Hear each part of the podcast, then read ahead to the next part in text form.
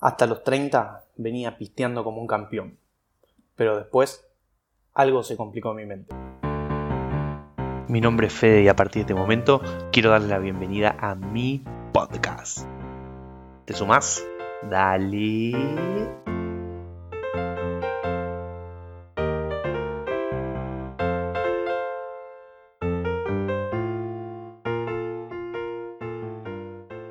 Hola amigos, ¿cómo están? Mi nombre es Fede Brigada y este es el segundo episodio de un semanario donde voy a contarles cómo estoy haciendo para sobrevivir a los treinta y pico. Queridos, queridas, están en presencia del mejor podcast de treintañeros en crisis. Claramente no es mérito mío, sino que tampoco hay alguien talentoso o con ganas que lo haya intentado antes, al menos en este formato digital. Hoy con un poco menos de ruido ambiente sigo dando pasos a los Frankenstein en este proceso de aprender a caminar un poco más fluidamente en el camino, valga la redundancia, de la comunicación. Les cuento algo sorprendente para mí. Cuando terminé de subir mi podcast, el teléfono explotó. Realmente explotó Creo sinceramente que ocupé en mi grupo de relaciones más cercano un espacio que todos estaríamos dispuestos a ocupar. Tal vez, pensándolo bien, que a todos nos gustaría también un poco contar acerca de nosotros o de algo que sepamos bien, o por lo menos ser escuchados con un poquito de atención.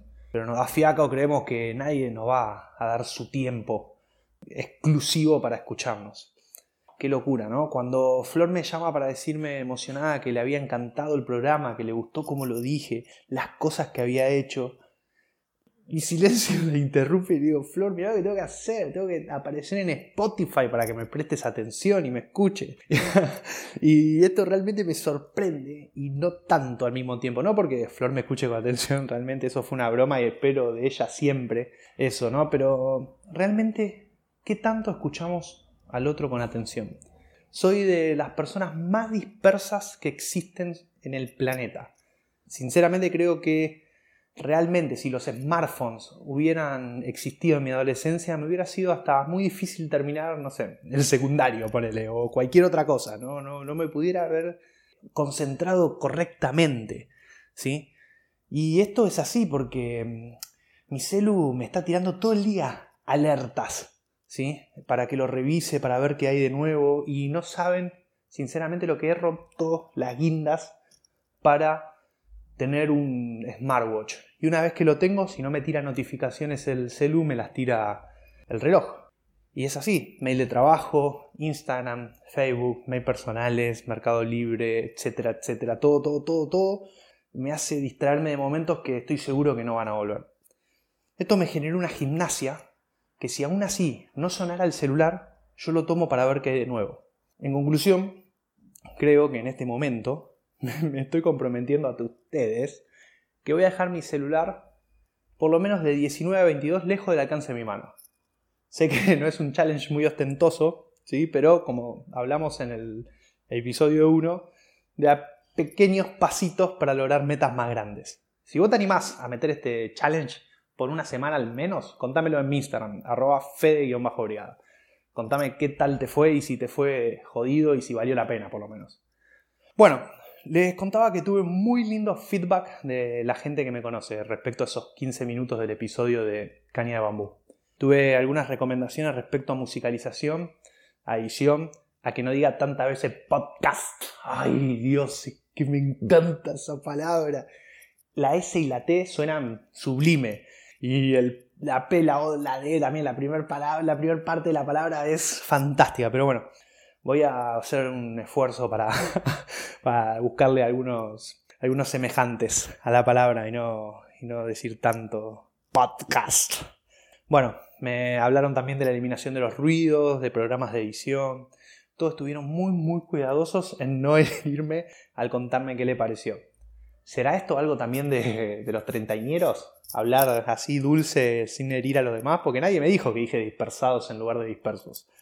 Bueno, hablando en serio, muchas, muchas, muchas gracias por darme esa devolución. Otro dato increíble de la consecuencia de este episodio fue que me escucharon 190 personas. Por lo menos 190 personas arrancaron el podcast y 175 escucharon más de 60 segundos. No significa que lo hayan terminado de escuchar, pero nada, realmente me, parece increíble. La verdad que me parece increíble que poder llegar a esa cantidad de gente cuando mi, finalidad era al menos uno. Como anticipé al comienzo de este episodio, antes de los 30 venía pisteando como un campeón. ¿Qué significa esto? Que metía doble jornada de entrenamiento, facultad, laburo, amigos, me casé, me mudé, adoptamos a Mirta, cambié de trabajo al menos, no sé, cuatro o cinco veces, viajé, amigos nuevos, me tiré de paracaídas, volé en parapente, asistía a eventos, salida, etc.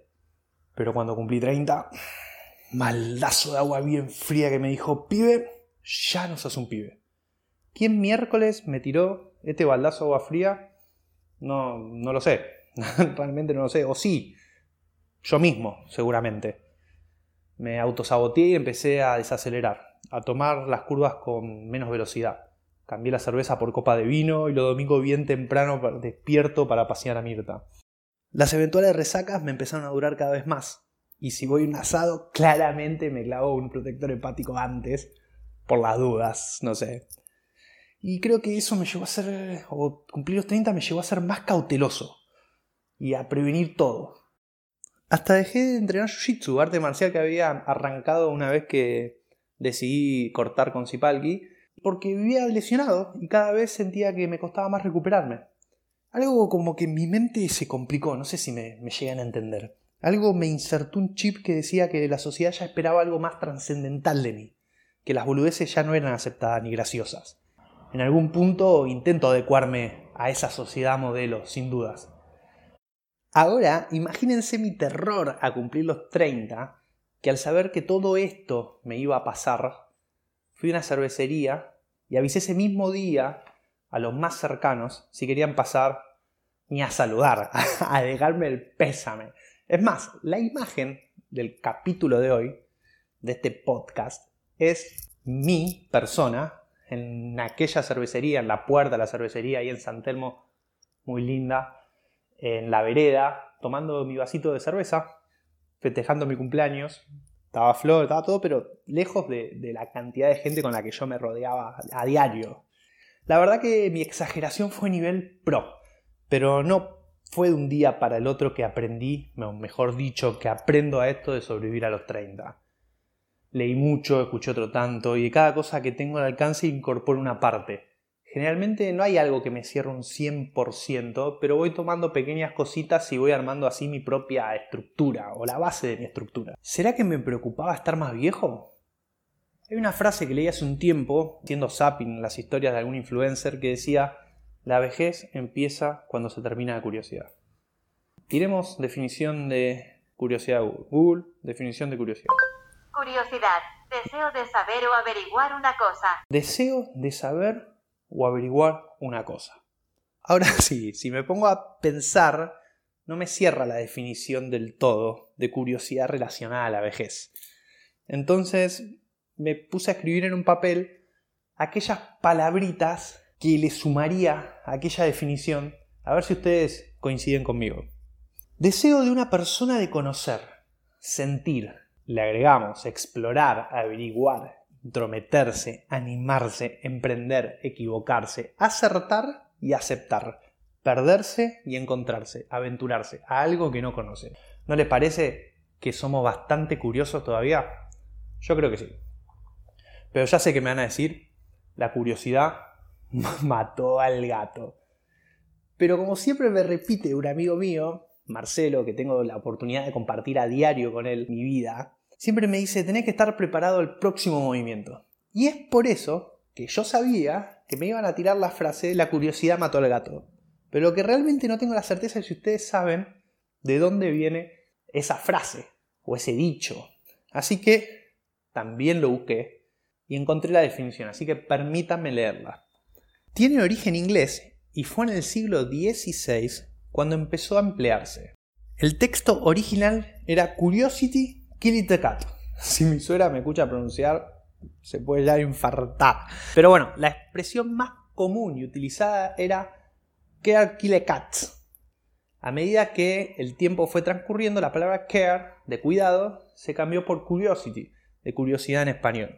Traducida eh, textualmente significa la enorme cautela o precaución mató al gato y está relacionada con la medicina, ya que significa que la excesiva inquietud y preocupación es una actitud perjudicial para la salud de las personas que pueden llegar a enfermar e incluso a morir de forma prematura. Increíble. Se pone como ejemplo los gatos porque son animales muy cautos, cuidadosos, poco sociables, queriendo descubrir por sí solos sus propias dudas. ¡Qué gato!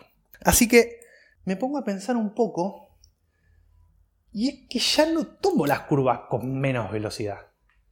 Puede ser que las tome con más cautela, pero me parece que es con más profesionalismo.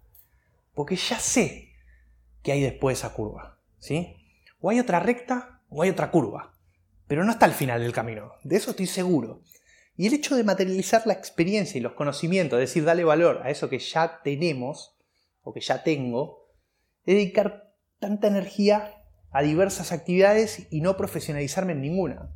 Esto me hace acordar que cuando metí estos tres entrenamientos, yo fui a visitar a un deportólogo para que el tipo me arme un plan para llegar a mejores condiciones a cada entrenamiento. Entonces cuando él me escucha qué es lo que yo hago, que a la mañana metía artes marciales, que al mediodía metía pileta y que a la tarde hacía entrenamiento de potencia y fuerza, el tipo me pregunta, ¿en qué entrenamiento daba el 100%. y la realidad es que en ese momento yo me quedé mirándolo como diciendo, flaco, te vengo a decir que, que me ayudes a dar vos el 100% del entrenamiento. Pero no fue hasta hace poco que realmente entendí que el tipo me quería decir qué entrenamiento era el que yo disfrutaba.